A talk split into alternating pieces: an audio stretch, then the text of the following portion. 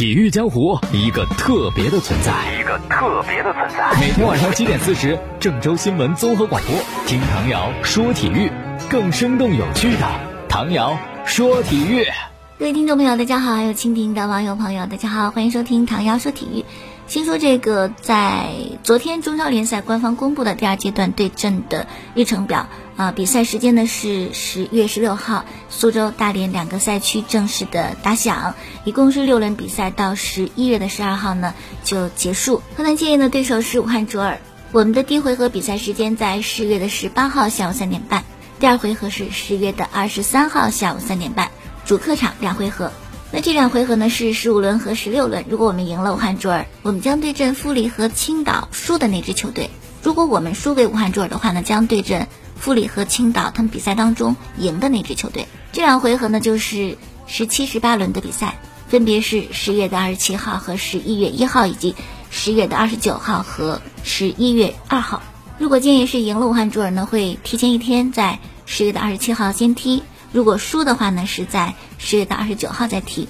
再说下一个事儿，就是我看网上一篇文章嘛，题目是，呃，报足协态度强硬，鲁能迎来重大利好。我就想，什么事情态度很强硬啊？为什么鲁能会占便宜？就看这个文章是这么写的，说这个亚冠跟足协杯的赛程呢就撞车了嘛，就是同一时间段里边，你可能既有亚冠的任务，也有足协杯的比赛要踢。四支参加亚冠的球队呢，申花是足协杯提前出局，这样的话。他就可以专心踢亚冠，但是剩下三个国安、恒大和上港，那就面临选择：你到底更看重的是什么比赛？你到底派怎样的阵容去踢亚冠或者踢足协杯？哎，有变通呀！赛程撞车，挪一挪，其中有辆车，你是吧？你换个地段停，你换个时间停，简而言之就是改个赛程。但据文章说，目前来看，足协态度很强硬。不会给国安、恒大上港调整足协杯的赛程，撞就撞。具体来看啊，足协杯是十一月二十六号到十二月十九号，亚冠十一月十八号到十二月十三号，基本上完全重叠，那就只能硬着头皮上了。毕竟，想足协调赛程，目前来看希望渺茫。天津日报说，足协已经跟这些俱乐部沟通过了，哎，你们就一分为二，你们分身。你们派两个队参加，或者你们做人员轮换，这是唯一可行的办法，其他没有办法。要搁以前啊，做这个选择，我觉得还稍微好一点，或者是明白一点。怎么说明白一点呢？怎么说明白一点呢？比如说，有一支球队稳稳的排在联赛第一名，而且根据这个情况来看，好像也很难有人超越他，那他可以保联赛。稍稍放弃足协杯，毕竟拿到联赛冠军什么都有，荣誉有，下赛季亚冠资格也有。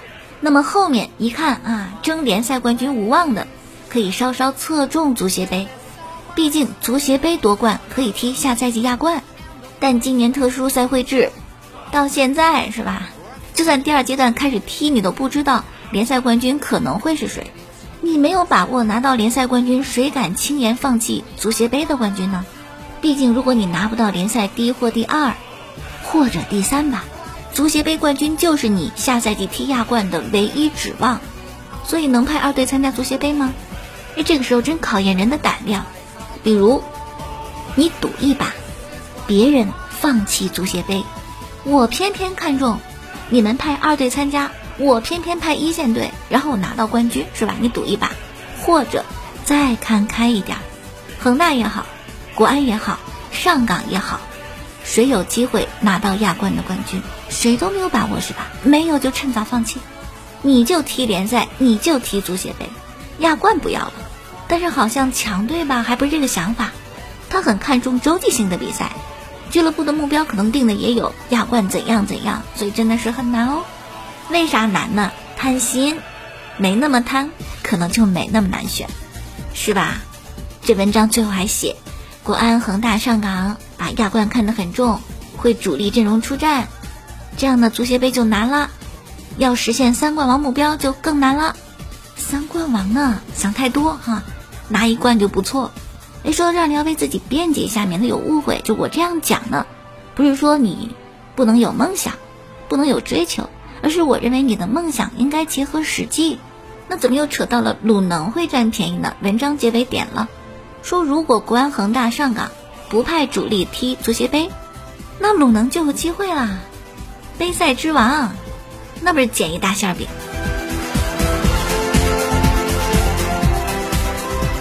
完了，再看啊，中超联赛已经结束了第一阶段，中甲也快了。那这个赛季呢是没有外籍裁判来执法的，前几个赛季都有，没来是因为疫情的原因吗？这事儿两说，一方面可能是这个执法水平会有下降，一方面呢给了大量本土的裁判一些锻炼机会，很多裁判是第一次吹中超或者吹中甲。那么话又两说，一是给他们机会，有助于他们提高锻炼；第二，吹的可不咋地，很多裁判因为吹罚的问题上热搜，我怎么觉得去年没有没有见过这种情况，也成为赛后大家议论的焦点。那么就此呢，有采访。中国足协国家级裁判员严成斌，让他对本赛季的这个判罚啊引发的问题做一个解读。有一个统计啊，说中超联赛第一阶段结束以后，就是前十四轮过后，六支球队进行了总共九次的申诉，具体就不说了。那么申诉以后，这个申诉怎么处理？严成斌先告诉记者说，根据中国足协流程，有争议的判罚会提交给裁判委员会的评议组，评议组呢是一个独立的机构。对判罚进行评议，定性判罚是否正确，评议组的决定就是最后的决定。那么今年这个争议判罚啊，到底是不是很多？严成斌说了不多，没有过去多，甚至从判罚准确度来讲，今年提高了不少，很有进步。但为啥大家好像就聚焦在这个裁判的判罚上？因为今年的比赛啊比较集中，基本上三四天一场，就使得是吧？衔接的非常紧密，频率很快。搁以往一个判罚有争议，你可能啊经过一周以后差不多忘记了。这不，这争议判罚刚出来一天、两天、三天，哇，下一个判罚的争议又出来了，你就感觉都是挨着的，几乎所有判罚都是有争议的，是一个错觉问题。严成斌就讲嘛，往年中超十四轮下来，这个申诉不止九起，今年算少的。同时，他认为还有另外一个原因。就是像国安这种大俱乐部也申诉，所以会引起很多的关注。但其实包括大俱乐部啊，他们的申诉评议组评议下来，裁判判罚都没有问题，都是准确的。我对这点倒不太认可。我觉得裁判引起争议，肯定跟什么大俱乐部申诉没关系。大俱乐部被错判漏判，也只是他的球迷关心啊，我们这肯定不关心，我们只关心自己的俱乐部会不会遭到。不正确的判罚，但是有一个点有没有听到？就严成斌说，所有的申诉都是错误的申诉，判罚都是没有问题的。然后呢，严成斌还表示说，今年呢出现很多俱乐部的申诉，这首先是俱乐部的权利，但是反过来说呀，是我们这个心态有问题，你对胜负不能正确认识，只能赢不能输，输了就觉得委屈了，就得申诉。国际足联有公平竞赛原则，一直强调如何去看待胜负，要无条件的服从判罚，这是公平竞赛当中对教练员、运动员提出的要求。那我们这么多申诉，可见这点我们做的不是特别好呀，心态起伏太大，造成了申诉太多。其实整体判罚来讲，我个人觉得啊，严成斌说，我个人觉得，这些争议判罚都在规则允许的范围内。就是尺度没有能够完全一致，但是你想，裁判员又不是机器人，怎么可能所有裁判的尺度分毫不差呢？完全一致呢？这是不可能的。最后呢，严成斌还提到，哎呀，通过这个申诉啊，也感觉普及判罚规则这方面我们做的不够。作为裁判啊，我们觉得那些俱乐部啊提的申诉莫名其妙。就感觉你们作为足球从业人员就完全不懂规则吗？这哪错了？你们也申诉啊？这是一篇采访裁判专家他的观点。记得之前看一篇文章，说是第二阶段比赛开始以后呢，会请少量的外籍裁判来执法，应该都是来自亚洲的。当时就想，他们水平到底怎么样呀？也不是外来的和尚就好念经吧？有些时候一些比较知名的裁判，他们的判罚也会有争议。甚至可以说，欧美的裁判他们对于规则的理解，他们的尺度可能还跟中超不一样。可能有时候这个判罚的争议还会更大。再者呢，有些情况是这样的，就是墙里开花墙外香。我们请到的那些外籍裁判，他可能在他自己国家也是备受争议的。到我们这儿，因为是外籍，是吧？有这么一个头衔，就觉得他水平高，那也不一定。好了，除此之外呢，关于第二阶段的这个赛事执法工作，还有一些信息介绍给大家。一呢，就是给他们开了个会啊，给裁判开会，进一步的强调严格依据国际最新判罚规则和尺度进行判罚。然后呢，还要严格依据属地回避的原则，分别向争冠组和保级组选派本土裁判。什么是属地回避呢？就简单举个例子，你像国安呢，苏宁就在争冠组嘛。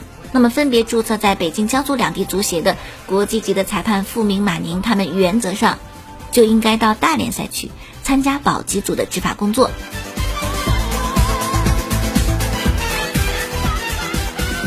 好了，继续说其他的消息。一场西乙的比赛在昨天晚上结束，吴磊所在的西班牙呢是主场一比零小胜阿尔科孔。这样的西班牙人是五轮比赛四胜一平，成绩还挺好，排在。西乙的积分榜榜首，吴磊的情况呢是连续五轮首发，上半时有一个头球偏了，中场休息时被换下。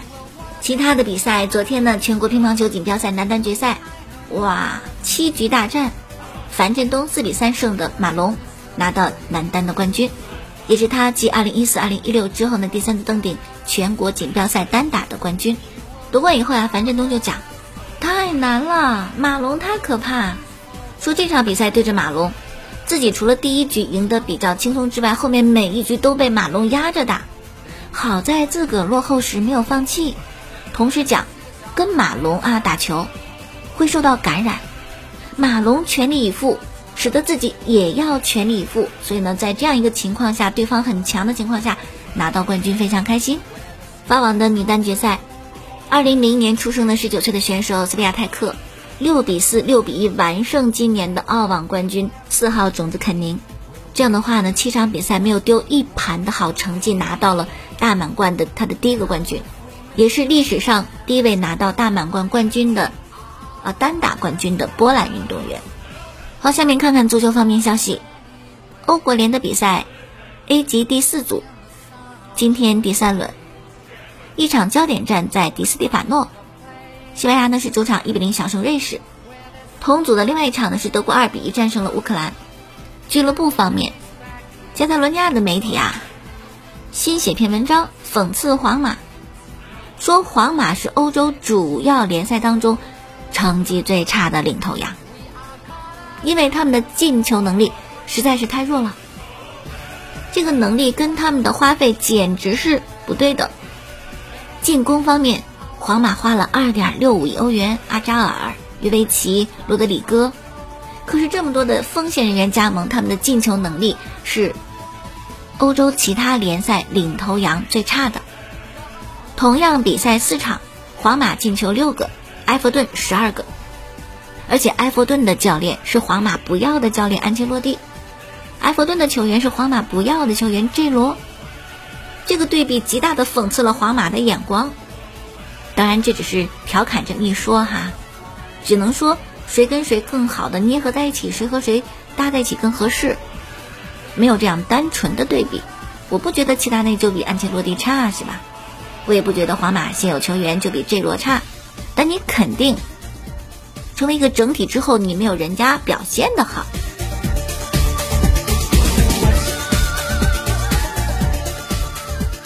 好，刚才是做了比较。皇马跟英超的领头羊埃弗顿相比，同样四场比赛，皇马进球六个，埃弗顿十二个。那么皇马的四场进六个球，在英超能排第几呢？排第九的位置，跟纽卡斯尔是一样的进攻力。要再和意甲比，意甲的领头羊是亚特兰大，三轮比赛十三个球，皇马是四轮比赛六个球。德甲的领头羊莱比锡，三轮比赛也进了八个，也比皇马多。法甲的领头羊是雷恩，他们是六场比赛进了十四个。不过呢，这种数字对比其实没有太多的意义，因为不管怎么样，都是排在这个联赛领头羊的位置，结果是一样的，效果是一样的。甚至呢，从这个进球数少又排在联赛第一，我们可以找出皇马的优点，就人家进球的变现能力很强啊，防守很好呀。一比零跟五比零不是同样积三分吗？我进球少，但是我不丢球呀。上赛季皇马就是欧洲主要联赛当中进球能力最差的，但不妨碍靠防守夺冠，所以也没有什么好吐槽的。不过呢，可以吐槽一下博格巴。就在曼联一比六输球的时候，他却在接受采访时呢，公开的向皇马示好，说：“哎呦，为皇马效力是我的梦想呀。”可是马上被打脸的这个消息传过来，就皇马对他没多大兴趣。皇马有钱要买的是姆巴佩，不是博格巴。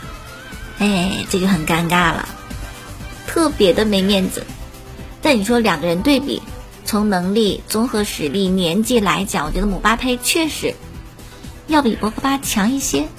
好了，再说 NBA 的总决赛，昨天呢是湖人队一百零八比一百一十一输给热火，总比分三比二湖人领先，夺冠概率是百分之八十四，下一场能够夺冠的概率是百分之五十九点九，通过抢七夺冠啊概率是百分之二十四，可见还有更多人认为在第六场是可以解决战斗的。